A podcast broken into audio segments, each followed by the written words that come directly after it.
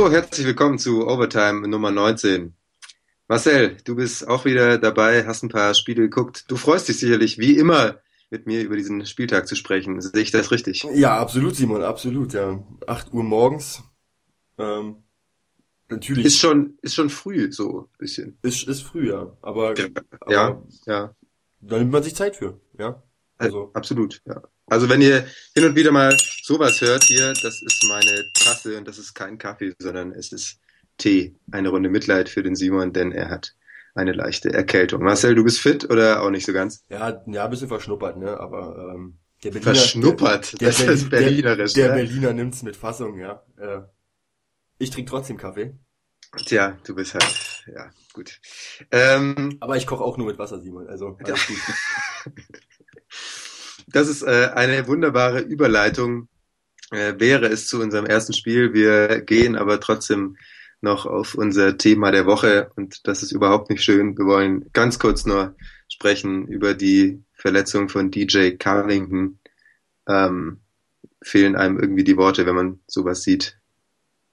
Ja, absolut. Ähm, ich musste gestern so ein bisschen unweigerlich an, an eine Situation denken äh, aus, aus meiner Jugend, sage ich mal. Ähm, damals ja, ich habe halt in der Jugend viel äh, Fußball gespielt ähm, ähm, in, in, in der Brandenburg-Liga und ähm, da war so, so, so ein Kollege von mir, der sich direkt neben mir das Knie verdreht hat und ähm, ja. Und, und das war halt so schon eine Situation, wo ich dann gesagt habe, ich sowas, sowas, sowas willst du halt überhaupt gar nicht sehen. Und vielleicht erinnern sich einige NBA-Fans unter, unter unseren Hörern äh, an die Situation damals mit Paul George, äh, wo er sich das, das Bein gebrochen hat ähm, beim, beim in der Vorbereitung zur Weltmeisterschaft damals.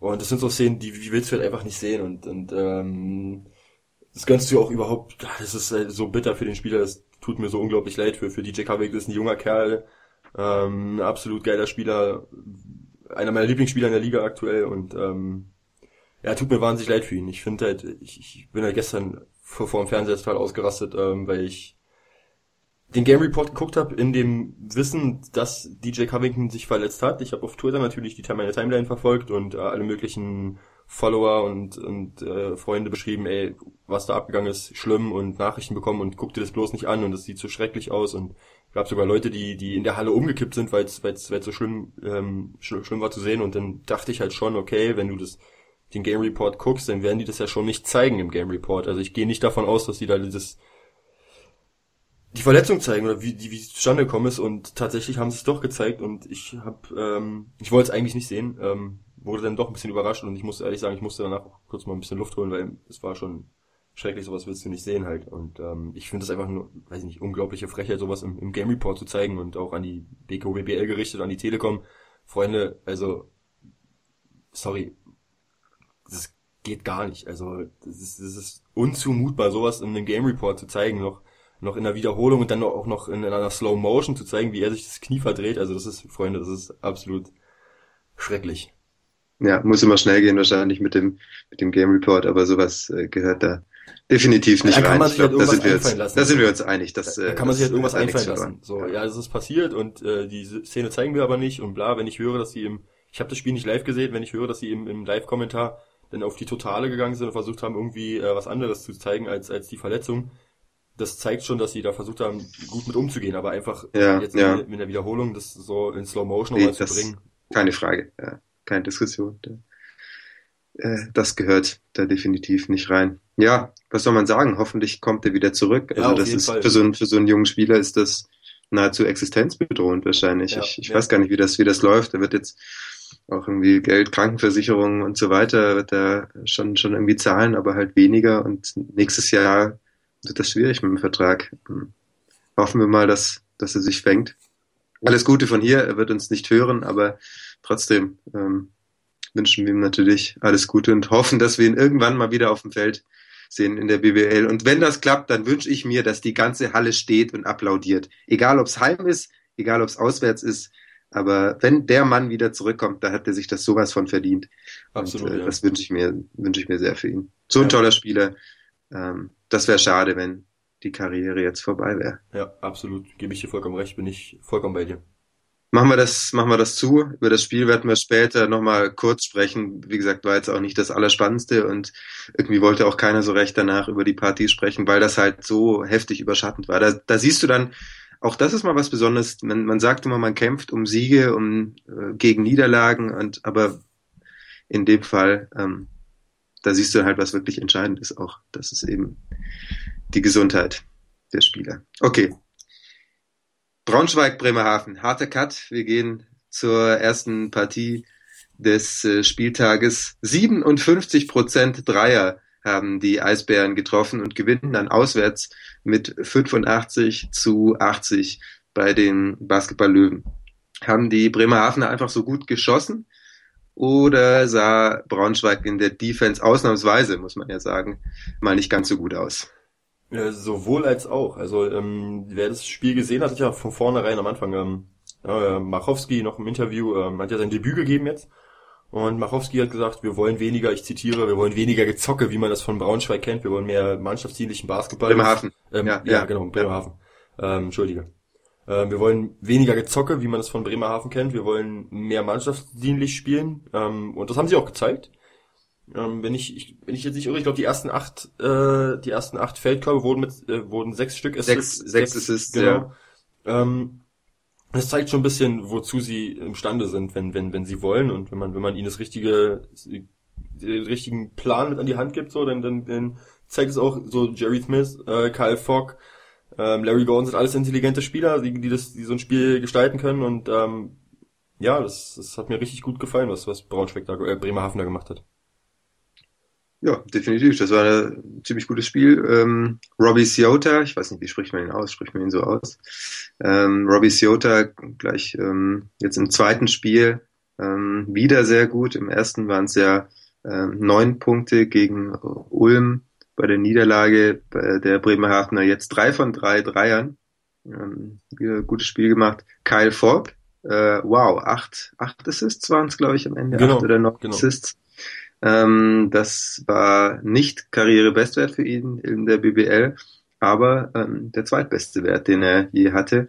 Das zeigt schon, also die könnten schon zusammenspielen. Der Ball ist äh, sehr gut gelaufen ähm, bei den Bremerhavenern und die Würfe sind gefallen und äh, Braunschweig hatte ganz schön Probleme, die Spieler im 1 gegen 1 zu halten. Das ist ja das, was, was Bremerhaven eigentlich auch ganz gut kann, äh, 1 gegen 1 gehen Teamspiel hat bisher ja zumindest noch nicht so funktioniert. Aber wenn sie jetzt die Pässe wieder raus an den Mann bringen und dann die Dreier eben so gut treffen, dann äh, gewinnen die auch noch ein paar Spiele. Sehe ich, sehe ich absolut genauso. Was ich ganz interessant finde, ist, ähm, ich weiß nicht, ob du dich daran erinnerst, Simon, ähm, das war am bestimmt, bestimmt. Ah, die, ja. Gut, du hast, du hast ein Gedächtnis wie ein Elefant, aber ähm, mal gucken, ob du das überhaupt wahrgenommen Terreux. hast. Ja. Ähm, am Anfang der Saison äh, gab es ja so ein bisschen Beef auf Facebook mit Larry Gordon, glaube ich, ja, wenn ich mich irre. Äh, ja ja, wieso spielst du so schlecht? Naja, man muss einen Spieler auch schon so einsetzen. Wenn der Coach mich nicht so einsetzt, wie ich, äh, oder mir die Sweet Spots gibt, wo ich, aus denen ich gut agieren kann, dann spiele ich natürlich scheiße. Ähm, hat er auch ein Stück weit recht, muss ich sagen, wenn du, wenn du einen Spieler hast, der jetzt, keine Ahnung, absolut kein Post-Up-Spieler ist. Nehmen wir das Beispiel Alba Berlin. Wenn du, wenn du äh, Mitchell Watt bist, der halt nicht wirklich äh, Wer ist Mitchell Watt? Ich kenne ihn gar nicht. Was? Spielt er bei Alba? Nee. Spielte. ähm, ich dachte, du hättest ihn schon verdrängt oder so. Aber gut. Ähm, ja, nein, wenn, du, halt, wenn, du halt, wenn du halt ein Spieler bist, der halt im Post nicht gut agiert und du gibst ihm halt nur Post-Up-Situationen, dann ist es klar, dass der Spieler dir nicht seine besten Leistungen gibt, äh, weil es halt nicht seine Stärke ist. Wenn du einen Spieler hast wie Larry Gordon, der halt mit, der halt den Ball braucht, viel und äh, eins gegen eins gehen kann, aber auch als Spot-Up-Shooter agieren kann, so, dann, dann gibst du ihm seine Sweet Spots, äh, bringst ihn in die Situation, die er braucht und dann punktet er dir einfach mal 18 ähm, und mit guten Quoten, so 6 von 11 aus dem Feld, das ist vollkommen okay, dazu 5 Rebounds. Also ähm, das zeigt schon so ein bisschen, dass Machowski da schon ja so ein bisschen in die richtige Richtung geht. Und das gefällt mir. Hab, hab ich da gerade von dir mal ganz ab von dem Spiel leise Kritik an Sascha Obradovic gehört? Hm, naja, ich, ich lasse es mal so stehen. Äh, falls er uns zuhört, äh, ich glaube, der Presseplatz ist dann weg. Tut mir leid, Marcel, aber was, was willst so du schnell machen? Geht, so schnell geht. Er steht, er steht dann vor dir so mit ausgebreiteten Armen. Marcel, was machst du hier? Was, Marcel, was ist das hier? Marcel, you know like, you, you know like, you know like Kritik, you, talk, you, know like intern. You, you know talking like, about Alba Berlin, you know like, you talking about bad, about the team, you know like, ja. Genau, you know like, ja, you, you know like, you know like. Genau. Ja, äh, Kyle Fogg habe ich schon gelobt, will es nochmal machen. Die Quoten wieder nicht ganz überragend, aber ähm, das ist eben ein Spieler, der viele Situationen braucht, aber dann eben auch für die Mannschaft kreieren kann. Acht Assists, ähm, noch einen Stil, gute Effektivität, gutes Plus-Minus und am Ende verdient der Sieg. Ähm, Raul Korner hat es auch gesagt, sie hatten Probleme in der One-on-One-Defense. Ähm, wer hatte die größten? Hast du da irgendeinen Spieler dir rausgepickt, bei dem es bei Braunschweig nicht so gut gelaufen ist? Ähm, nee, habe ich jetzt ehrlich gesagt nicht getan, nee. Okay, schade, ich nämlich auch nicht. Da können wir gar nichts zu sagen. Ähm, machen wir das Spiel noch nicht ganz zu. Äh, gucken wir noch mal ganz kurz auf die Tabelle, denn äh, ich habe gerade drauf geschaut, habe so von unten geguckt, wo ist denn Bremerhaven? Wo ist denn, wo ist denn eigentlich wo? Also wo ist denn bitte Bremerhaven? Und dann sind die jetzt auf Platz 14. Klar, es ist trotzdem nur ein Sieg weg von Platz 17. Aber das zeigt auch, dass sie bei den direkten Vergleichen nicht so ganz schlecht dastehen gegen Tübingen, gegen Göttingen. Und äh, das sieht schon mal deutlich besser aus als noch vor ein, zwei Wochen, als die Bremerhavener ja noch in den Abstiegsrängen waren. Braunschweig äh, muss sich dafür die Playoffs jetzt langsam abschminken, so wie es aussieht. Es sind jetzt drei Siege, äh, Differenz, klar, da ist immer noch alles drin, keine Frage, aber es sind halt auch nur noch zehn Spiele. Und äh, ob sie da drei Siege mehr holen als Würzburg, hm, bin mir nicht so sicher. Okay, machen wir das Spiel zu. Gerne. Und äh, gehen zur nächsten Partie. MAP Riesen Ludwigsburg haben zu Hause gespielt gegen die S. Oliver Baskets aus äh, Würzburg 75 zu 59. War lange ein enges Spiel, äh, vor allem am Anfang viele Führungswechsel, zweites Viertel dann klar für Ludwigsburg, drittes Viertel kam Würzburg nochmal ran, aber im vierten Viertel Ludwigsburg dann extrem stark gestartet, ich glaube 14 zu 0 auf oder sowas zum Start des Viertels und äh, da war die Partie dann auch entschieden. Ludwigsburg übrigens ohne Shakur weiterhin, hat ja Handverletzung, äh, ohne Jason Boone und jetzt auch noch ohne Rocky Trice, der sich noch im Training verletzt hatte und trotzdem so dominant. Ähm, hattest du das so erwartet, dass äh, Ludwigsburg das dann am Ende dann doch so locker einfährt? Nee, habe ich nicht mit gerechnet. Ich habe schon damit gerechnet, dass, dass die Würzburger da ein bisschen mehr Paroli bieten können. Ähm, aber gut, bei Ludwigsburg, da könntest du wahrscheinlich auch den, den, den Busfahrer hinstellen und, und, und den Thomas äh, Urbanski wird genau. super spielen, hundertprozentig du könntest halt volle Intensität. Ja, genau, aber egal, Frage. egal wer da steht und die könntest auch das komplette Office dahin stellen und die würden alle vor die Minutes of Hell spielen. Ja, dann würde jeder, natürlich. also es ist halt komplett egal, wie du aufs Feld stellst. Bei John Patrick, äh, die spielen die gerade defensiv auch alle überragend und, und wenn du und wenn du siehst 59 Punkte, äh, die Würzburger, jetzt müsste ich lügen, aber ich glaube, die haben einen deutlich höheren Saisonschnitt als 59 Punkte. Tatsächlich sind sie ja offensiv eigentlich ganz gut. Dafür ja. sind sie ja bekannt. Genau. Und ich denke, ähm, das hat schon was zu heißen, wenn du äh, wenn du Würzburg bei 59 Punkten hältst, so, ähm, jetzt lass ich mal kurz schauen, Punkte pro Spiel, äh, da sind die Würzburger bei 80,5 Punkten pro Spiel, ähm, also es hat schon, ist schon äh, eine Hausnummer, was John Patrick da defensiv veranstaltet und, ähm, ja, und dann, wenn du dann vorne halt auch deine Würfe triffst, wofür sie jetzt nicht so bekannt sind, also sie spielt nicht die beste Offensive der Liga, aber, ähm, wenn es halt so, wenn du halt so einen Tag hast, wo du halt deine Würfe triffst, dann geht es auch mal so, so deutlich aus, ne? Äh, absolut. Und ähm, es gibt einen Grund neben den äh, schlechten Wurfquoten der Würzburger, wieso sie so wenig Punkte erzielt haben. Das waren ganz klar die Turnover. 23 Stück und vor allem Drew Joyce sah da überhaupt nicht gut aus. Neunmal den Ball verloren, das geht als Spielmacher natürlich überhaupt nicht. Aber das war halt einfach, das war halt einfach der Druck, den, den Ludwigsburg hatte. Und das war jetzt nicht mal so, dass sie, dass sie die immer, immer in der, in der Hälfte rausgepresst hatten. Also das war, das war gar nicht so schlecht gemacht von Würzburg zum Teil. Schön mit, mit Pressbreak ähm, einen an der Mittellinie postiert, der den Ball gekriegt hat, Doppelpass, relativ schnell nach vorne. Das ging dann in der zweiten Halbzeit nicht mehr ganz so gut. Aber trotzdem, ähm, sie kamen dann eigentlich immer ganz gut nach vorne. Aber dann äh, Ludwigsburg einfach immer dran und eine Intensität. Es gab einen, einen Spielzug von oder eine Angriffsaktion von äh, Würzburg, da ging der Ball, ich glaube, dreimal irgendwie ins Aus, weil Ludwigsburg sich irgendwie nochmal hinterhergeschmissen hatte in den Passweg. John Brockman einmal quer übers Spielfeld geslidet ist und dann irgendwie noch von hinten wieder rausgewischt und keine Ahnung, aber einfach wahnsinnig beeindruckend, wie hart die kämpfen und ähm, wie gut sie auch kämpfen. Also du kannst ja auch kämpfen und irgendwie immer in die falsche Richtung rennen, aber die rennen einfach immer richtig. So. Und das ist äh, beeindruckend gewesen. Was Ludwigsburg da vor allem defensiv. Ja, die Sache ist, die Sache ist bei, bei John Patrick, was, was, was mich besonders beeindruckt, ist halt die Tatsache, dass, dass er egal gegen welches Team es geht, ähm, er macht ein unglaublich gutes Scouting, muss ich sagen. Ähm, er, er, jetzt nehmen wir das Beispiel von, von, von, von dem Spiel. Drew Joyce mit neun Turnover und so. Das ist halt schon der Dreh- und Angelpunkt. Und wenn du Drew Joyce aus dem Spiel nimmst oder, oder es schaffst, dass Drew Joyce sich nicht entfalten kann, dann, dann, dann, dann killst du halt auch die komplette Offensive, weil Drew Joyce ist derjenige, der die Offensive lenkt, der seine Mitspieler einsetzt, äh, der im Schnitt irgendwie seine sechs, sieben Assists hat und äh, wenn du, wenn du Drew Joyce schaffst, bei drei Assists zu halten, elf Punkte und neun Turnover, das ist schon, ist schon sehr amtlich und ähm, das ist, ist ihm nicht nur gegen, gegen, gegen Würzburg gelungen, das ist ihm auch äh, gegen andere Teams schon gelungen, dass er da genau die Stärken rausgepickt hat oder die Schwachstellen und die Schwachstellen attackiert hat und die und die Stärken äh, komplett bearbeitet hat und es ist äh, richtig, richtig gut, was John Patrick da macht.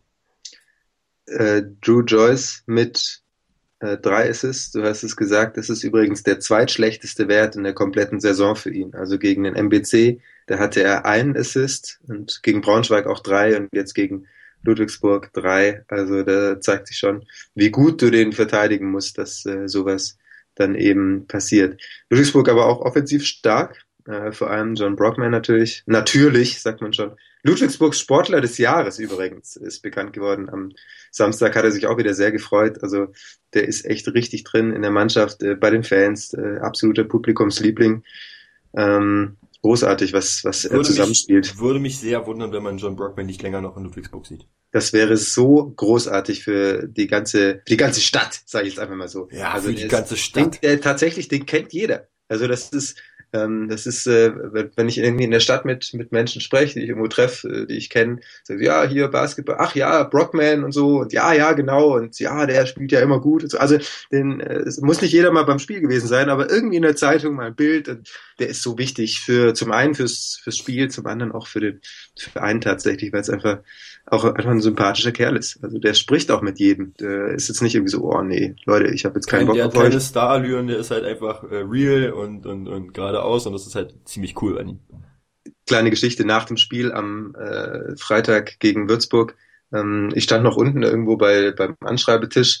Irgendwann kommt, kommt Brockman auf mich zu und fragt mich nach einem Stift. Sag ich, äh, wieso ein Stift? Ja, ähm, hat jemand gefragt, ob er ein Autogramm haben kann. Jetzt sucht er halt einen Stift. So, das ist halt John Brockman. Also der, der lässt nicht den anderen suchen, sondern der geht sich halt selbst ein Edding holen, wenn, wenn der Fan keinen hat. Das äh, macht schon Spaß, so einen äh, in der Mannschaft zu haben, definitiv. Ja. Und Adam Weleskowski äh, wollen wir auch noch loben. Der hat nämlich Brockman ordentlich gefüttert äh, im High-Low zum Teil. Großartige Pässe gespielt, direkt ans Brett, dann Brockman mit End One verwandelt. Äh, es hat schon für, zumindest für die Ludwigsburger hat es schon Spaß gemacht, da zuzuschauen.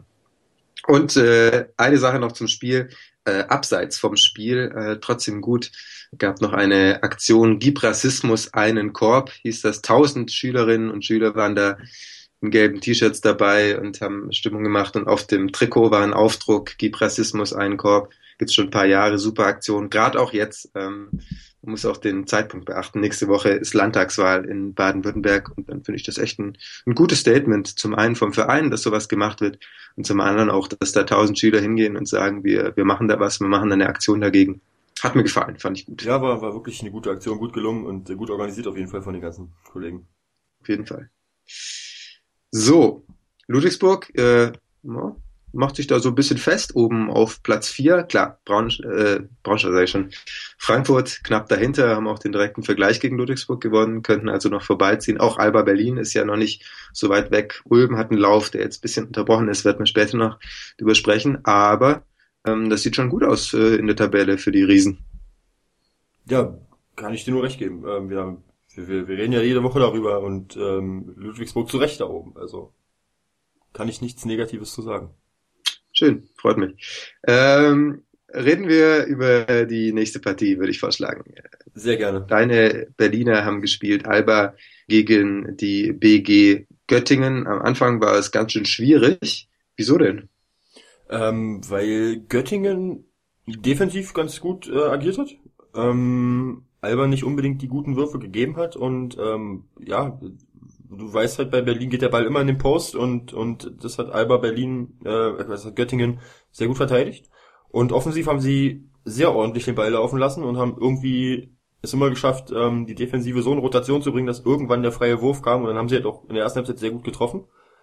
Und du saß halt, ähm, ja, Ende des ersten Viertels, ich glaube, Alba war mit zwischenzeitlich mit, mit neun hinten. Ähm, da haben schon einige mitgerechnet, okay, das war dann so ein Moment, ähm, es könnte jetzt sehr unangenehme Situation werden, wenn es jetzt nochmal zwei, drei Punkte mehr werden von Göttingen. Ja gut, dann, dann hat sich Alba Berlin gefangen und dann ging es halt, ähm, ja, in der zweiten Halbzeit haben sie das so ein bisschen das Heft in die Hand genommen und dann ja den Stiefel runtergespielt und dann wurde es halt auch deutlich, man hat, man hat Göttingen angemerkt, sie waren etwas müde in der zweiten Halbzeit und ähm, ja, dann ist Alba Berlin halt immer weiter davongezogen. Es war halt wirklich tatsächlich nur in der ersten Halbzeit äh, richtig spannend. Ähm, in der zweiten Halbzeit war es dann so ein bisschen Göttingen, äh, ging so ein bisschen die Puste aus, hatten, hat man das Gefühl gehabt, Alba Berlin hat dann äh, ganz easy in Stiefel runtergespielt, also war jetzt nichts, ähm, keine richtig äh, riesen äh, spannende Partie gewesen. Mhm. Siebeneinhalb Minuten vor Schluss äh, hat ist Göttingen nochmal rangekommen auf sechs Punkte, 68, 62.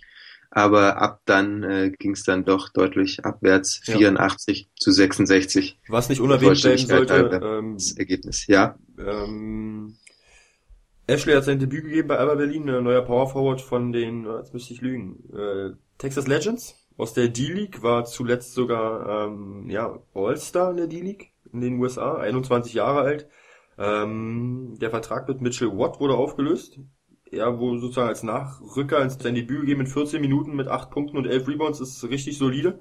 Kann so auch so, so ein bisschen so, so, so ein kleiner, so, ja, so eine kleine Euphoriewelle, so ja, und Brandon Ashley und der wird das Ruder rumreißen und er wird jetzt unser neuer Go-To-Guy und aber ein bisschen, ein bisschen Piano. Äh, der Typ ist 21 Jahre alt, ist seine erste ja. Station außerhalb von den USA. Ich glaube, der hat doch im Interview gesagt, er ist das erste Mal außerhalb der USA, also nicht mal Urlaub gemacht außerhalb der USA. Also da muss man sich erstmal abwarten, wie er sich da in Europa äh, akklimatisiert, wie er zurechtkommt mit dem Basketball. Vor allen Dingen gleich als Rookie unter Sascha Obradovic ist auch immer eine Sache. Ähm, also dem, dem Jungen müssen wir noch Zeit geben. Ich denke mal, so ab den Playoffs, ähm, die bei Alba Berlin sicher gebucht werden können, davon gehe ich aus.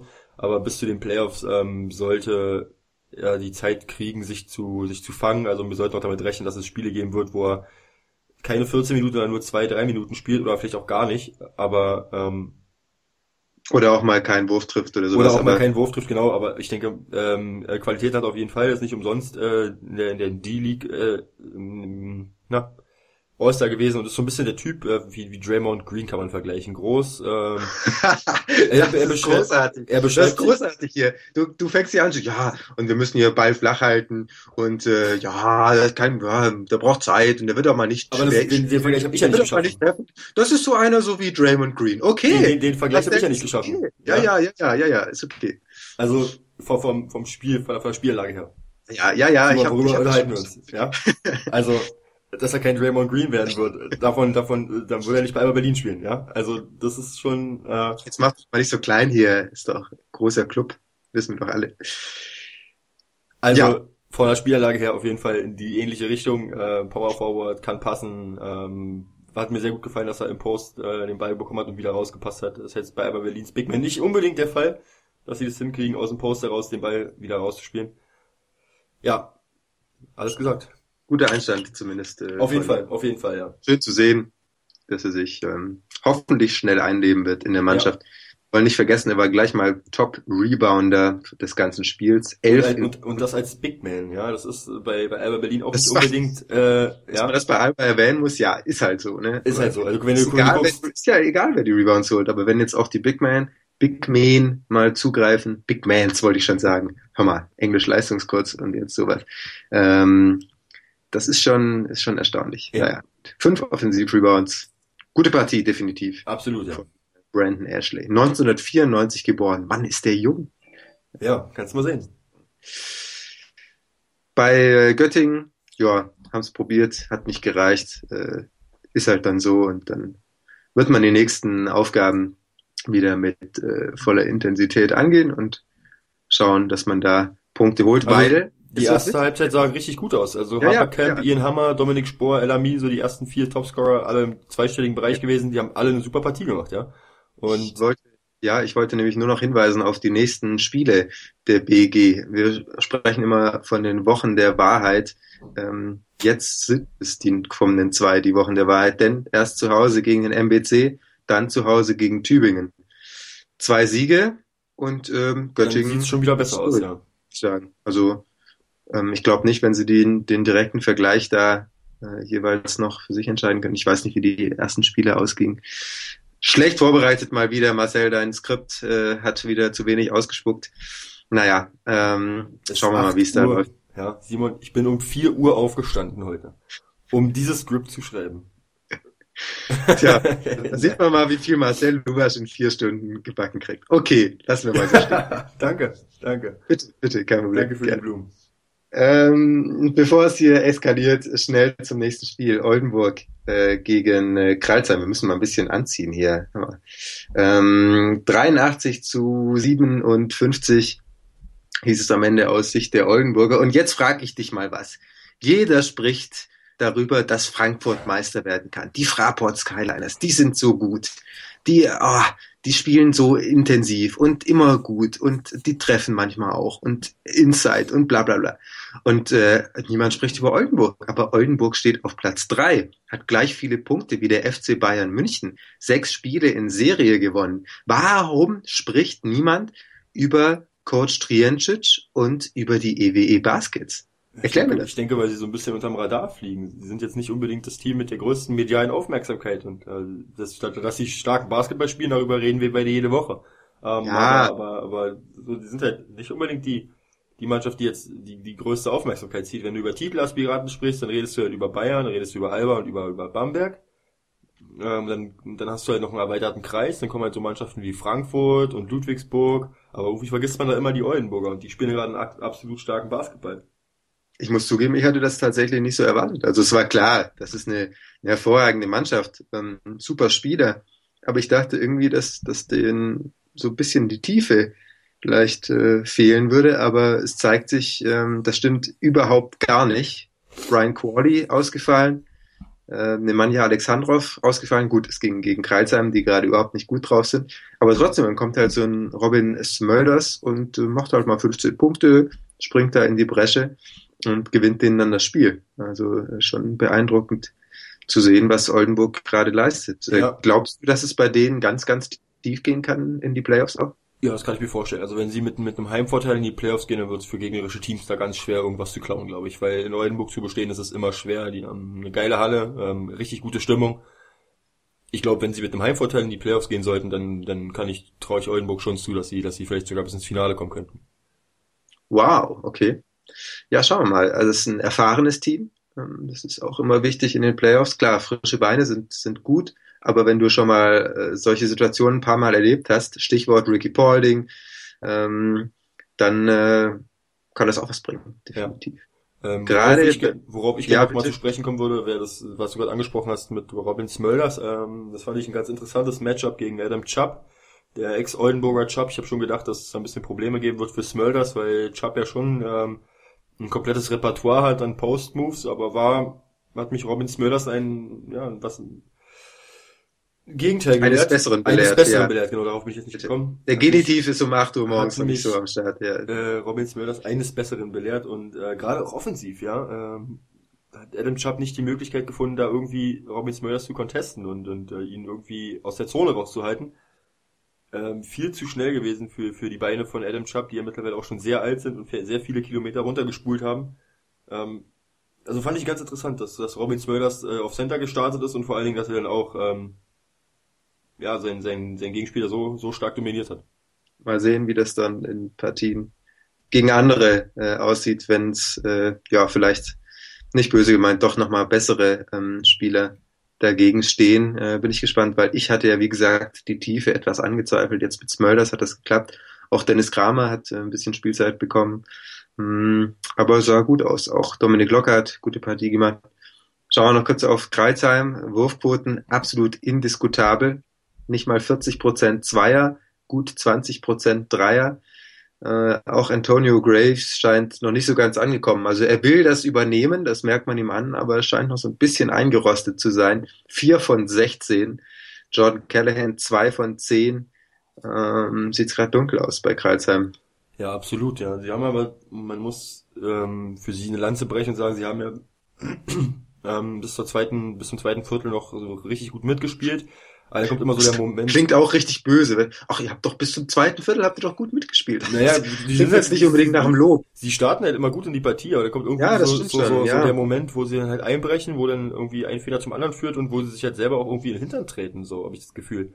Weil du bist halt in Oldenburg, startest gut in die Partie, gehst in Führung, spielst im zweiten Viertel mit und dann kommt halt irgendwie der Moment, wo du halt dann wieder anfängst Hero Ball zu spielen, wo du halt anfängst nicht mehr nicht mehr den Basketball zu spielen, den du imstande bist zu, zu spielen, so zum Beispiel das Kreisheim aus den ersten Saisonwochen, schnell äh, Fast Break Basketball, was wir da gesehen haben, wo wir beide wir ziehen, ich kann mich erinnern an, an, unser, an unsere erste Folge oder zweite Folge, wir ziehen unseren unseren Zauberhut, Zauberhut vor den, wir jawohl, ziehen unseren Zauberhut ja. vor den Merlins so.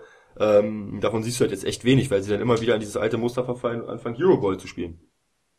Ja, ähm, man, man hat so den Eindruck, dass äh, die Spieler sich gegenseitig nicht so ganz vertrauen. Und ähm, das funktioniert auf Dauer nicht. Äh, ja, viel mehr muss man ja gar nicht sagen. Kreuzheim jetzt inzwischen ja auf einem Abstiegsplatz, äh, Platz 17, hm, wäre schon eine Enttäuschung. Also klar, äh, vor der Saison hat man gesagt, ja, Kreuzheim äh, könnte schon sein, dass die absteigen, aber sie haben interessant verpflichtet, gut verpflichtet, für meine Begriffe auch.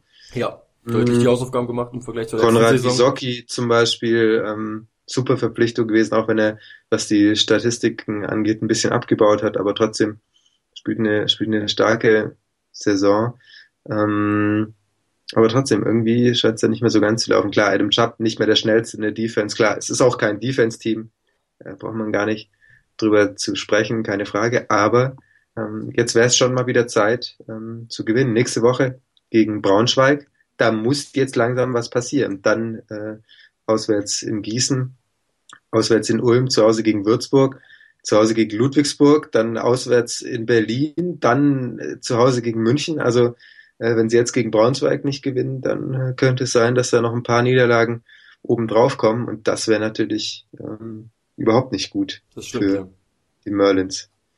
Dann wird es auch schnell dunkel, weil wir sehen, die anderen gewinnen. Ja, ja. Bremerhaven gewinnt, ähm, MBC gewinnt zwei Spiele in Folge. MBC gewinnt, äh, Göttingen-Tübingen jetzt nicht, aber warten wir mal ab, was da noch passiert.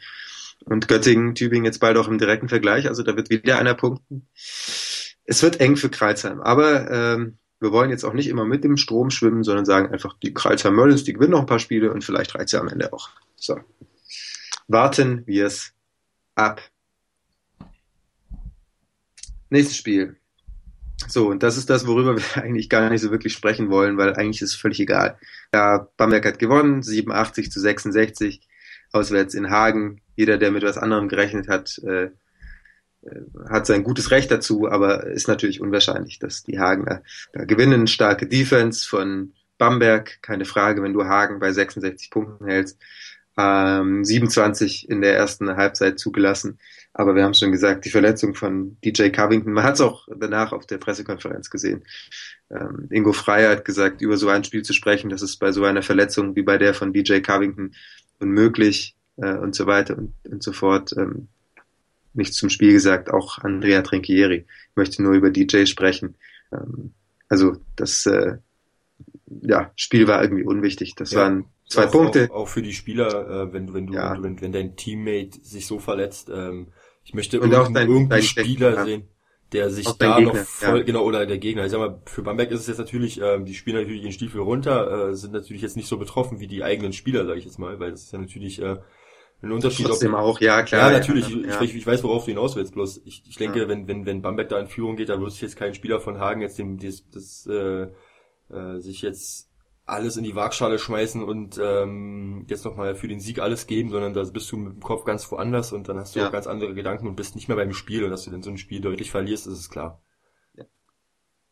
Wollen wir noch einen loben? Daniel Theiss, 15 Punkte, 14 Rebounds, ja. äh, dominant agiert, sehr, sehr gut gespielt.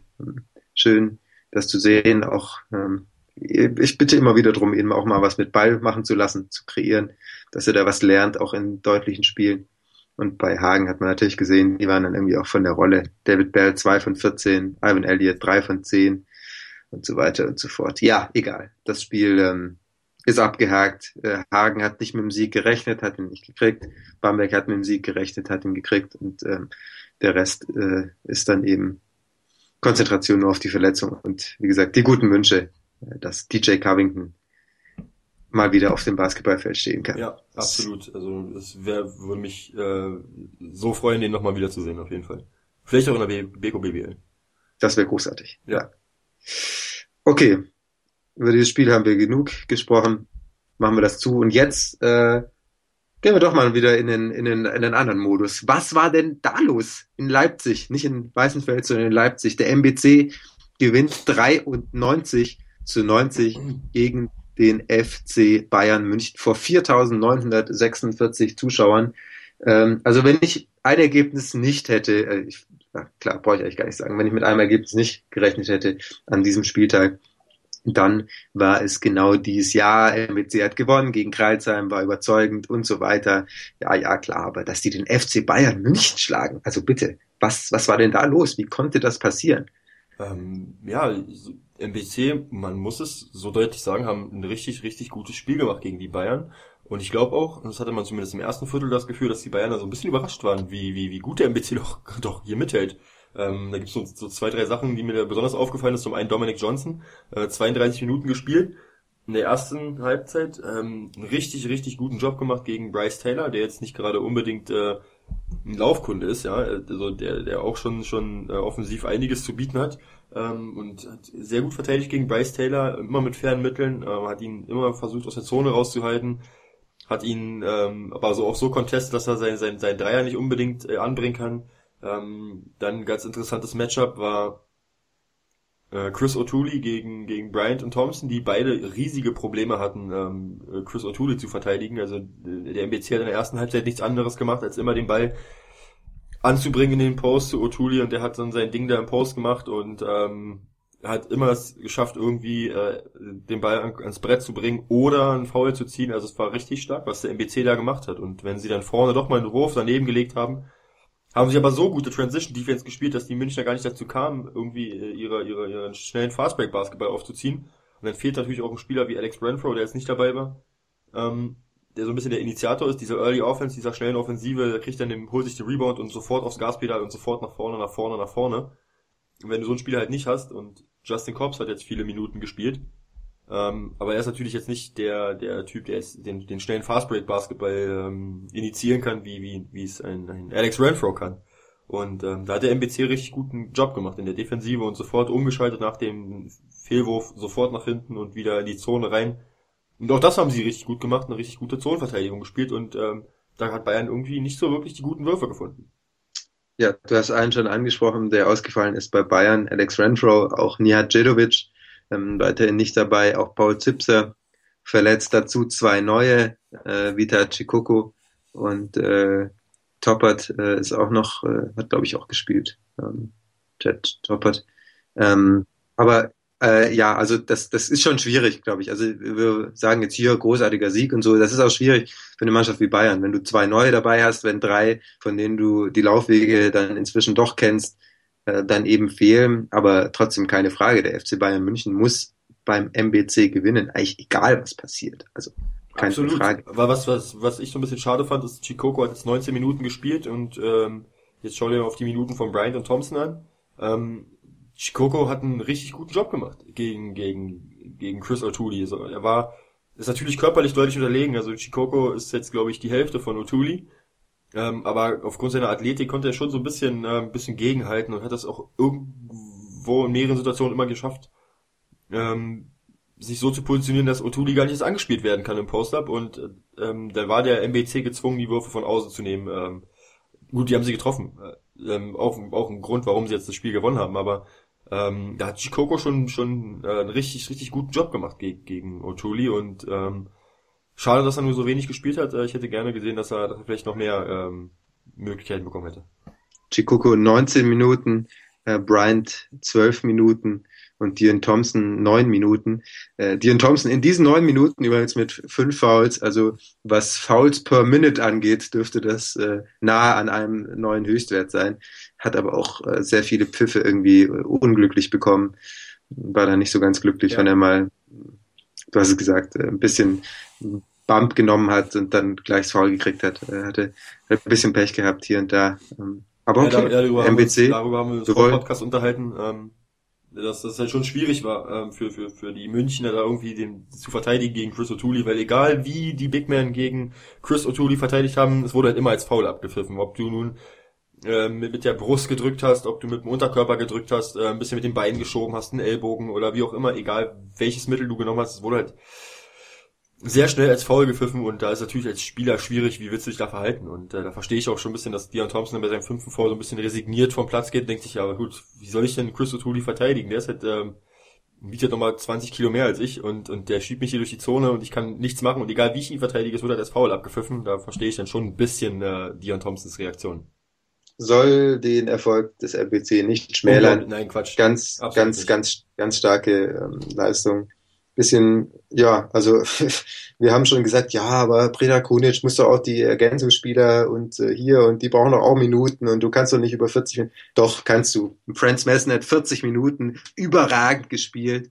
Ähm, O'Toole 30 Minuten, Hatton 35, Johnson äh, 33, Thomas 27, Sutherland 23, Darby 8, Haukohl dreieinhalb, so, das war's dann. Also das ist eigentlich eine 1, 2, 3, 4, 5, 6er Rotation plus bis paar Minuten von Darby und Hauko. Das ist unfassbar, dass du damit äh, gegen den FC Bayern München bestehen kannst. Äh, ja, war nicht zu erwarten und ähm, ja. aber trotzdem auch schön zu sehen, also dass, dass sowas noch geht in der Liga. Man spricht ja immer schon davon, dass die oben so weit weg sind äh, und sind sie ja auch. Brauchen wir gar nicht drüber diskutieren. Ähm, von denen ganz unten. Ah, es ist einfach schön zu sehen, dass äh, in so solchen Spielen, das hat mir in den ja, letzten Monaten vielleicht ein bisschen gefehlt, dass so richtige Überraschungssiege, hatte ich das Gefühl, die gab es nicht mehr, aber äh, heute, gestern, ähm, am Sonntag war wieder so einer ganz, ganz stark vom MBC. Absolut, und sie sind ja. wieder dran. Sie, sie schnuppern wieder.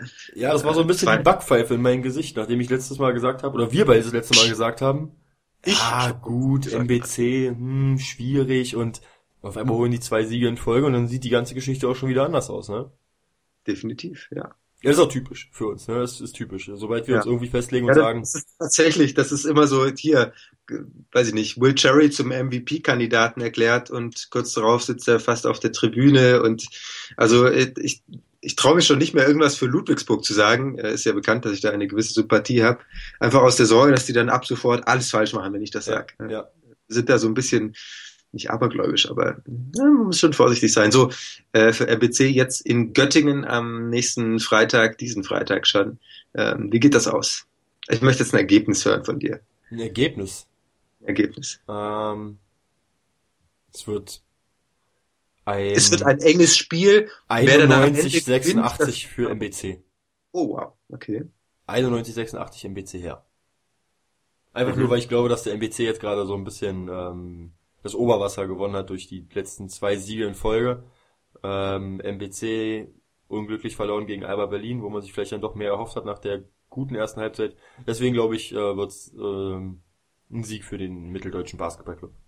Ich sag 79 zu 76 für Göttingen durch einen Dreier von, da kann ich mir jetzt nicht entscheiden, Ian Hammer äh, oder Khalid. Könnte schon mal wieder sowas raushauen. Khalid El Amin. Äh, Amin the Dream, okay. Na gut. Ja, warten wir es mal ab. Bin gespannt. Und beim nächsten Podcast gibt es dann Haue für den, der falsch lag. So. Also ich könnte eigentlich noch eine halbe Stunde über dieses Spiel reden, aber so viel Zeit haben wir leider nicht. Deswegen. Nee, straffen, dann müssen wir jetzt zur nächsten Partie kommen. Müssen wir zur nächsten Partie kommen. Das machen wir aber auch gerne, denn auch das war irgendwie eine klasse Partie, zumindest aus Sicht der Fraport Skyliners, die 92 zu 73 gegen Ratio Farm Ulm gewinnen. Was für ein Statement-Sieg. Ja, absolut. Ähm, hätte ich auch so nicht mitgerechnet. Ich habe gedacht, das wird ein, äh, eine, eine, knappere Partie. Mhm. Ja, ich auch. Also Frankfurt jetzt äh, mit 32-14, Ulm mit 30-18. Äh, sie werden dran nicht vorbeigezogen, aber hätten doch, werden vorbeigezogen. Werden jetzt bei 32-16 und Frankfurt bei 30-16. Also die Ulmer haben ja schon extrem sich gesteigert in dieser Saison. Aber jetzt ähm, Frankfurt deutlich besser. Woran lag es denn? Was hat Frankfurt denn so viel besser gemacht als die Ulmer? Ähm, es war so ein bisschen das Matchup äh, unter den Körben, habe ich ähm, mir so ausgerechnet, dass das du siehst jetzt Danilo Bartel und Joe Vogtmann als Topscorer bei den Frankfurtern. Ich denke auch in die Richtung sollte es schon gehen. Also du hast jetzt das Matchup Vogtmann, ähm, als Center bei Frankfurt und Morgan ähm, als Center bei bei Ulm. Ulm ja. Ähm, da war es jetzt schon, ähm, wer, ja, wer hat da diese, die, die, wer hat da den Vorteil. Vogtmann, soll ich, soll ich was sagen oder kriegst du es hin? Ich, ich krieg's auch hin, ich krieg's auch hin. Ich war, grad, okay. ich, ich war nur mit meiner Formulierung. Können auch so Warteschleifmusik irgendwie einspielen, bis du bist wieder. Ähm, so. Marcel ist bereit, deine, äh, deine Ansage, dein Text. Bitte. Also ich, ich war halt schon schon schwierig. Ähm, man muss halt schon gucken. Vogtmann, der der klassische Brettcenter, der natürlich jetzt auch einen soften Touch hat von außen.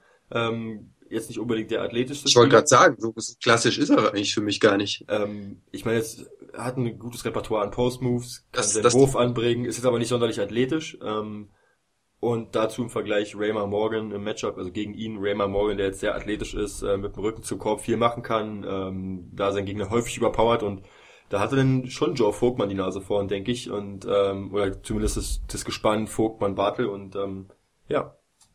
Ja, würde ich jetzt nicht mal so sagen. Also ich glaube, an Ray Morgan lag es nicht. 22 Punkte. Nein, um Gottes Willen, ich will jetzt nicht sagen, dass es an ihm lag. Zweier, also mehr Punkte, äh, mehr Würfe getroffen, mehr Rebounds geholt als Joe Vogtmann. Aber ja, Joe Vogtmann hat äh, alle seine Würfe getroffen aus dem Feld, wie von der Freiwurflinie. Das war schon stark, zum, äh, zumal dann eben auch noch ein paar andere dazu die Punkte gebracht haben. Das hat für mich eben bei Ulm gefehlt. Also unterm Korb war das, war das ähm, vor allem offensiv schon okay. Okay, Augustin Rubit hat jetzt nicht so hervorragend getroffen, aber immerhin noch 15 Punkte gemacht.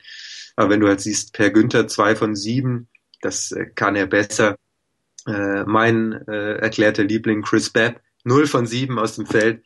Äh, auch das äh, war halt ein schwarzer Tag, okay. Äh, und äh, Frankfurt, muss man auch sagen, hat das auch einfach extrem gut verteidigt. Das wissen wir, dass Frankfurt eins der besten Defense-Teams der Liga ist und deswegen stehen die auch verdient auf Platz fünf, wenn sie ihr ähm, Nachholspiel gewinnen, äh, dann stehen sie eben wieder auf Platz vier. Tettenheim. Ja. Wie geht's denn weiter bei Ulm? Glaubst du, dass das ähm, jetzt so ein kleiner Knick ist äh, und dass sie jetzt ja, also ich glaube, in den Playoffs sind sie sicher, da brauchen wir nicht drüber zu diskutieren, aber ähm, da ginge ja eigentlich noch was in Richtung Heimrecht auch. Also Glaubst ich, du, dass, denke, nach sechs, nach sechs Siegen folgen jetzt die ersten Niederlage. Ich glaube nicht, dass wir da die Ulmer irgendwie abschreiben sollten. Ob es jetzt zum Heimrecht reicht, ich weiß nicht. Da sehe ich jetzt äh, Ludwigsburg, Oldenburg, Fram, Port Skyline sehe ich, glaube ich, nicht, dass es da zum, zum Heimrecht äh, reichen könnte. Aber ich denke, dass man sich so auf sechs, sieben schon einpendeln wird und das ist auch okay nach der nach dem äh, katastrophalen Start in Ulm ist es halt vollkommen in Ordnung, wenn sie auf 6, 7 in die, in die Playoffs gehen und ähm, ich glaube auch nicht, dass sie, dass sie dann äh, ihre Leistung deutlich schmälern würde, wenn sie als Auswärtsteam da in irgendeine Playoff-Runde gehen. Ich glaube, dass sie höher als 6 oder 7 in die Playoffs gehen. Jetzt äh, Spiele gegen, gegen Bayreuth werden sie gewinnen zu Hause, dann werden sie auswärts in Würzburg gewinnen, werden sie zu Hause gegen Kreilsheim gewinnen und dann zu Hause gegen Alba werden sie auch gewinnen und äh, dann stehen sie auf Platz vier oder fünf. So. Das ist doch mal eine Ansage. Das ist doch mal eine Ansage. Ich glaube, äh, also Ulm gefällt mir gut. Ja, das eine Spiel jetzt nicht, aber das haben sie, ja, das ist, gefällt mir, was sie spielen. Hat ein bisschen gedauert, aber jetzt läuft's. So. Ähm, noch was zu dem Spiel? War eigentlich zu deutlich, um dann jetzt noch großartig in die Analyse einzusteigen. Ich glaube, wir können es dabei beruhen lassen. Ja. Marcel stimmt mir zu. Das kreide ich mir rot im Kalender an. Macht das. Ein Freudentag. Bonn gegen äh, Tübingen 102 zu 99 durch einen Dreier von Aaron White. White der erste seiner, seiner Karriere, hat er ganz stolz auf Twitter geschrieben. Ähm, das war am Ende wieder so, äh, hat sich ja das einiges geändert. Das, das hat, hat, sich ja einiges äh, geändert bei Bonn. Sehr schade, finde ich persönlich, dass Carsten Pohl raus ist. Ich hatte gehofft, er darf das bis zum Ende der Saison machen. Ich hatte auch gehofft, er darf Team zusammenstellen. Wäre ich sehr gespannt gewesen, wie das äh, ausgesehen hätte. Hätte ich mir gut vorstellen können, dass das auch dann funktioniert. Wenn es halt seine Mannschaft ist, ähm, ist immer schwierig, ein Team von einem anderen ähm, Trainer zu übernehmen. Ähm, jetzt ist Silvano Poropat da. Ähm, Dritter hat erstmal hat erstmal Yancy Gates rausgeschmissen und ähm, ja, jetzt äh, gewinnen sie wieder ein Spiel durch einen Dreier. Das war wieder jetzt nicht gerade defensiv besonders überzeugend, was Bonn gespielt hat, aber das können wir jetzt jede Woche sagen, von mir aus auch bis zum Saisonende. Ich glaube ehrlich gesagt nicht, dass sich daran noch was ändert. Aber sie müssen eben vorne einfach ganz, ganz viele Punkte machen. Sie müssen die Dreier treffen, das haben sie getan. Sie müssen schnell nach vorne spielen die Zweier machen, das haben sie auch getan. Ähm, ich glaube, ja, ich weiß nicht, langsam spielen. Ich war da ja lange ein Fan von und ähm, ich, bin mir nicht so sicher, was da jetzt, was da jetzt richtig ist. Aber sie haben das Spiel gewonnen und äh, Tübingen wieder ein bisschen nach hinten geschoben und jetzt sind sie definitiv die Abstiegssorgen los. Äh, Sage ich jetzt einfach mal so. 18 Punkte, Kreilsheim hat 10. Also da wird Bonn nicht mehr in die Gefahr kommen, äh, noch nach unten durchzurutschen. Nee, denke ich auch nicht. Für einen MBC, äh, für, für MBC, komme jetzt auf MBC. Äh, für Bonn ist natürlich schwierig, jetzt, äh, wie du gerade angesprochen hast, du weißt nicht, schneller Basketball, langsamer Basketball, so. Das ist der dritte Trainer diese Saison.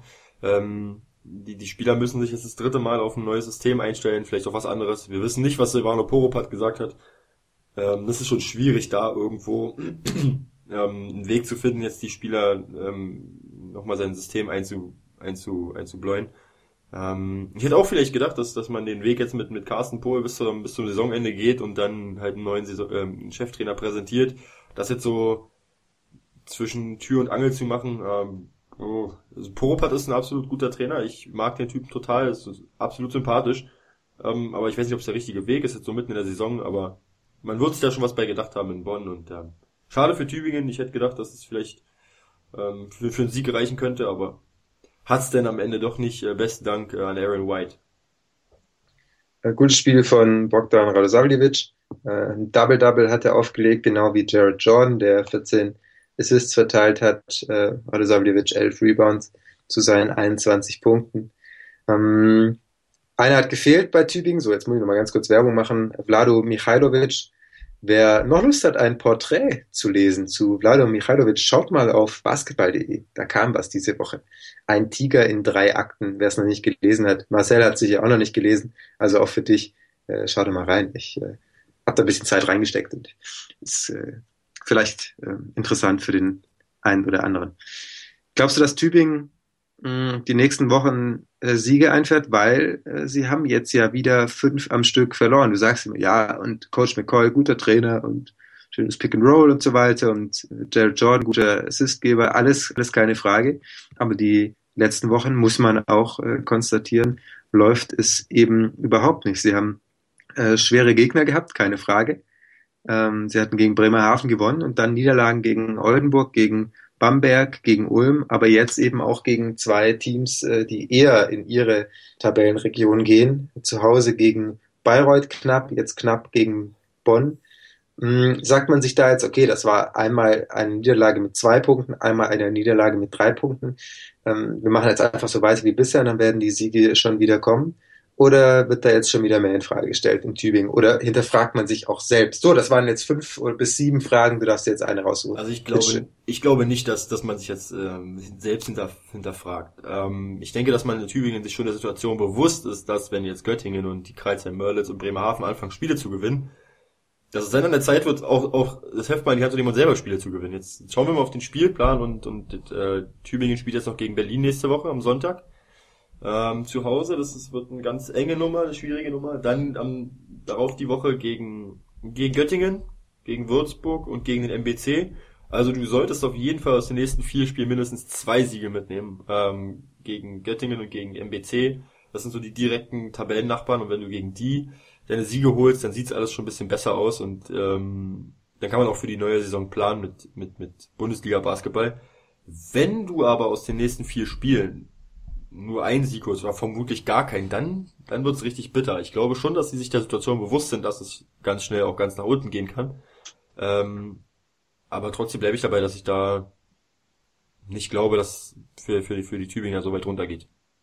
Am 29.04. dann Tübingen auswärts in Kreilsheim.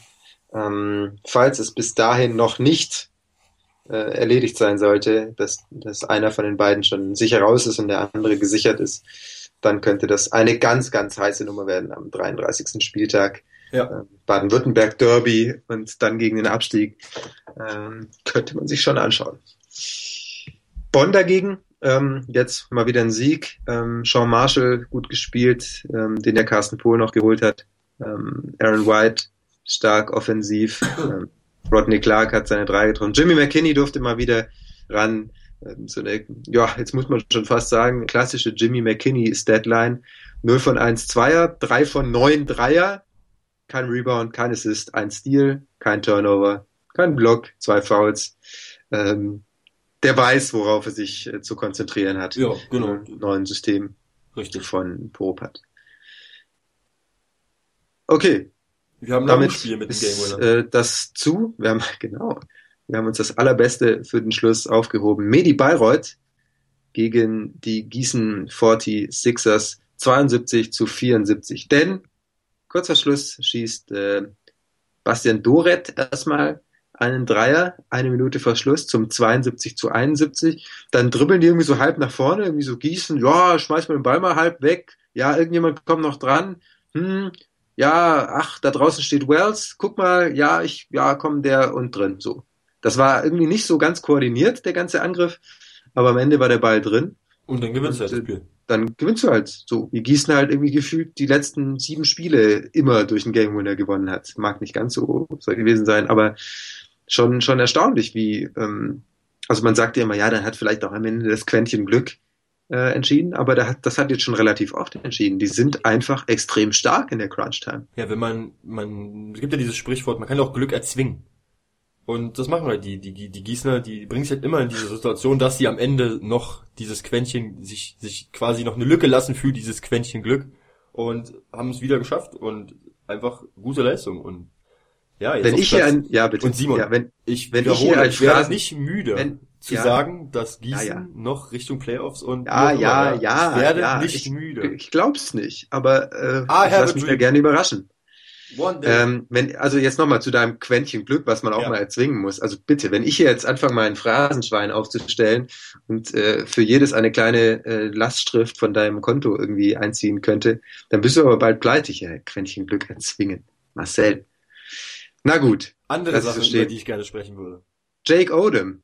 Nein. Zwei von zehn. Wolltest Nein. du nicht drüber sprechen? Nein, Na Jake gut, Odom dann sprich über was anderes. Ähm, mich beeindruckt es sehr, was, was ähm, Bastian für ein, für ein, für ein absolut geiler Captain ist und für ein absoluter Teamplayer. Ähm, das ist mir gestern auch besonders im Spiel aufgefallen. Er ist äh, in der einen Aktion, wo, wo Steve Wachalski ähm, eine End-One gemacht hat, lag er auf dem Boden, Doret sofort, hingerannt, ihn aufgeholfen, Klaps auf den Rücken, komm, weiter geht's, nächste Aktion, geht voran, indem er den wichtigen Dreier trifft. Ähm, dann sieht man ja seine, seine Posts immer auf, auf Facebook, ähm, ja, und hier, wir erhalten zusammen und ihr Fans seid so geil und ähm, auch wenn das so ein bisschen der Job ist von einem Spieler zu sagen, hey, die Fans sind alle toll und so, aber ich finde, Ihm glaube ich's halt irgendwie. ihm glaubt man das und er wirkt halt auch als als als ähm, als Leader ähm, sehr sehr cool und ähm, ich denke, er macht einen richtig guten Job als Kapitän in, in Bayreuth und ähm, ich finde, man sollte da auch mal drüber sprechen, dass Doret da einen richtig guten Job macht als als Leader des Teams und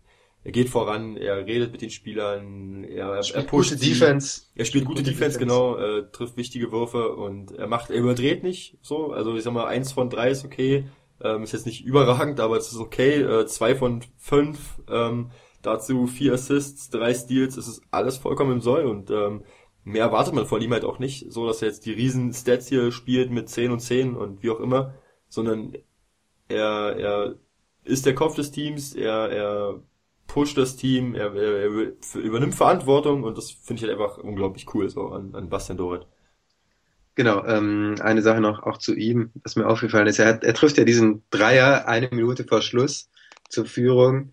Ähm, die Halle rastet aus und er, ja, okay, ich gehe jetzt in die Defense. So. Das Spiel geht noch eine Minute. Ich muss jetzt nicht ausflippen, als ob er schon gewusst hätte, was noch kommt. Nein, hat er natürlich nicht. Aber ähm, einfach schön, Sehr schön zu sehen, dass er, ja. dass dann, also es gibt ja auch Spieler, die, die schmeißen so drei Minuten vor Schluss die, die erste. Ist auch gut, finde ich auch gut äh, wenn, wenn man da Emotionen reinbringt. Aber wenn du siehst, okay, ich, wir brauchen das nicht, äh, finde ich hat auch was. Also ich, ich mag beides. Das Ja. den, den einen Ja. wie den anderen. Du hast gesagt, Basti Dorit ähm, bringt auch Struktur ins Spiel, glaube ich, stimmt absolut. Er hat erst ein Spiel gehabt, ähm, in dem er keinen Assist verteilt hat, sonst in jedem Assist gespielt, und, äh, meistens mehr als ein oder zwei. Er hat schon zwei Spiele mit sieben Assists, zwei Spiele mit sechs Assists. Also der ist einfach ein mannschaftsdienlicher Spieler von vorne bis hinten. Ähm, ich würde sogar so weit gehen, das ist ein vereinsdienlicher Spieler, weil er wirklich, wie gesagt, äh, der Verein ähm, muss heute mehr bringen als Siege. Der braucht Identifikationsfiguren, der braucht Leute mit Facebook-Präsenz, ja, der braucht genau so Sympathie und äh, und da geht Bastian Doret mit einem guten Beispiel voran. Bartian Doret, würde ich jetzt mal sagen, äh, hat äh, macht da einiges und tut dem Verein richtig gut. Hat ja auch verlängert. Sehr gut. Gutes Schlusswort. Gutes Schlusswort. Äh, danke, freut mich. Ähm, Simon, wir sind aber noch nicht ganz am Ende, denn überragend, überragend, ein, du hier moderierst. Äh. Ein Player of the, jetzt lass mich mal zu Ende reden. Der Player of the Week und deutscher Spieler der Woche. So, fang an. Wer so, ist dein Player ja, of the Week? Okay. Boah, das wird immer unfreundlicher von Podcast zu Podcast. ja, mach jetzt. Komm, Marcel, wir haben nicht so viel Zeit. Also, so, wir sind jetzt bei basketball.de, da ist die Zeit kostbar und teuer und jetzt müssen wir... Die müssen Studiozeit kostet so viel, ja. ja. Ja. Ähm, ja, mein deutscher Spieler der Woche, Danilo Bartel. 19 Punkte gegen Ulm gemacht, äh, 9 Rebounds geholt, 7 der 10 Würfe getroffen, dazu noch 3 Assists. Äh, Danilo Bartel, mein deutscher Spieler der Woche. Okay, ich habe äh, einen anderen. Na? Bogdan Radosavljevic, 21 Punkte, 11 Rebounds, auch wenn es am Ende nicht für den Sieg gereicht hat, hat wichtige Dreier getroffen in der Aufholjagd äh, der Tübinger, die dann ja nochmal rangekommen sind. Mm, am Ende hat es nicht ganz gereicht, aber er hat eine super Partie gemacht, deswegen Bogdan Radosavljevic, mein deutscher Spieler der Woche. Play of the Week lege ich jetzt vor 40 Minuten France. Boah, ja gut. Also alles richtig gemacht, Simon. Alles richtig gemacht. Diskutieren. War jetzt die zweite Partie schon, der über 40 Minuten gegangen ist. Aber das war natürlich großartig, was er gespielt hat. 24 Punkte für ihn äh, Bestwert in dieser Saison. 24 Punkte bei äh, 8 von 12 Würfen aus dem Feld. Noch 6 Assists verteilt, 4 Rebounds geholt. Äh, ganz, ganz stark und der Matchwinner auch. Ja, auf jeden Fall. Ähm, eine Situation noch zu Franz Messernet. Ähm, gerade die Würfe, die er getroffen hat, auch die Dreier, die er getroffen hat, waren richtig, richtig. Also es waren nicht nur Würfe, so wo MBC halt mal kurz geführt hat, sondern es waren halt wirklich alles Sachen, äh, wo es halt wirklich das Spiel auf Messers Schneide stand. Im dritten Viertel MBC mit minus acht, ähm, dann MBC auf einmal mit einem neuen Nulllauf und mit einem vorne. Und da hat Franz Messernet, ich glaube, einen Korbleger richtig gut in der Zone sich behauptet gegen, gegen äh, Thompson und danach noch einen Dreier reingelötet. Also innerhalb von einer Minute aus minus neun, äh, aus minus acht plus neun zu machen, ist schon richtig stark. Und Messernet hat da schon sein Team geführt und das war richtig, richtig stark. Deswegen Messernet auch für mich Spieler der Woche. Wer es nicht gesehen hat, schaut euch wirklich das letzte Viertel einfach nochmal an. Ja. Benny Zander führt euch da durch leidenschaftlich, ja. Äh, völlig äh, und, zu Recht äh, aber ja, auch. Zu Recht. Ja, ja, absolut, absolut, definitiv. Hat Spaß gemacht, da zuzuschauen und äh, war großartig. So, das war der 24. Spieltag, Overtime Nummer 19 ist rum. Der Spieltag ist damit auch rum. Und äh, wir freuen uns schon auf nächste Woche dann Overtime 20. Eine, eine Vielen Sache Dank noch. fürs Zuhören. Ja. Stopp, stopp, stopp, stopp, stopp. Ich wollte, das wollte ich jetzt gerade so machen. Vielen Dank so. fürs Zuhören. Aber schaltet noch nicht ab, denn der Marcel hat noch einen Hinweis für euch. So, 3, 2, 1. Klappe, die erste. Probier's mal. Kriegst du es hin? Ja, ich denke mittlerweile schon den zweiten Kaffee getrunken. Ich habe mal, mittlerweile soll es klappen. Ähm, wir haben ja iTunes eingerichtet für alle Nutzer von iOS. Sie können sich da den Podcast runterziehen auf ihr iPhone. Ähm, sonst bieten wir den Soundcloud-Stream an. Wenn ihr ein Android-Handy habt, dann könnt ihr natürlich ähm, in dem Browser unter dem Beitrag des Podcasts gehen, da ist dann ein, ein Soundcloud-Fenster, da ist der Soundcloud-Stream eingebunden und da ist ein kleines Häkchen, wenn ihr dort raufgeht, gedrückt haltet mit dem Finger auf diesem Häkchen, dann könnt ihr das Ziel speichern unter und euch so den Podcast ähm, auf euer Handy ziehen und den offline dann in der Bahn, in der Uni, auf dem Weg zur Uni, auf dem Weg zur Arbeit, auf der Arbeit, äh, wo auch immer, könnt ihr euch den dann offline anhören. Ähm, macht das am besten, wenn ihr im WLAN-Netz seid, ansonsten kostet das zu viel Datenvolumen. Ähm, wer jetzt nicht wie Simon die 6 Gigabyte von Telekom bekommen hat, ähm, das stimmt das überhaupt nicht. Es stimmt einfach nicht. Telekom ja, aber es stimmt einfach nicht. Ja gut. Es stimmt ähm, einfach nicht. Ja, also wie gesagt, Freunde, wenn ihr ein Android-Handy nutzt, ähm, meine Empfehlung, in dem Browser, den Browser öffnen äh, mit eurem Smartphone, den Pfeilchen, äh, die Pfeilchen-Taste da drücken, Ziel speichern unter und dann habt ihr den, den Podcast auf eurem Handy ohne irgendwelche Probleme. Ihr müsst jetzt nichts abonnieren, sonst irgendwas. Ähm, ganz einfach Vielleicht können wir da nochmal auf Twitter irgendwie so einen Screenshot machen. Ja, genau. Dann, ja, genau. Das äh, wäre ja auch noch was. Okay. Alles klar. Jetzt, jetzt sind wir wirklich durch, machen den Spieltag zu. Marcel, ich bedanke mich bei dir. War wieder eine große Freude, mit dir den Spieltag zu besprechen. Auch morgens um acht am Montag. Montag. Die Freude ist ganz meinerseits, Simon. Es war mir ein Fest. So, jetzt ist wirklich Schluss, bevor wir hier noch zu nett werden. Tschüss bis und bis Woche. zum nächsten Mal. Ciao. Ciao, ciao.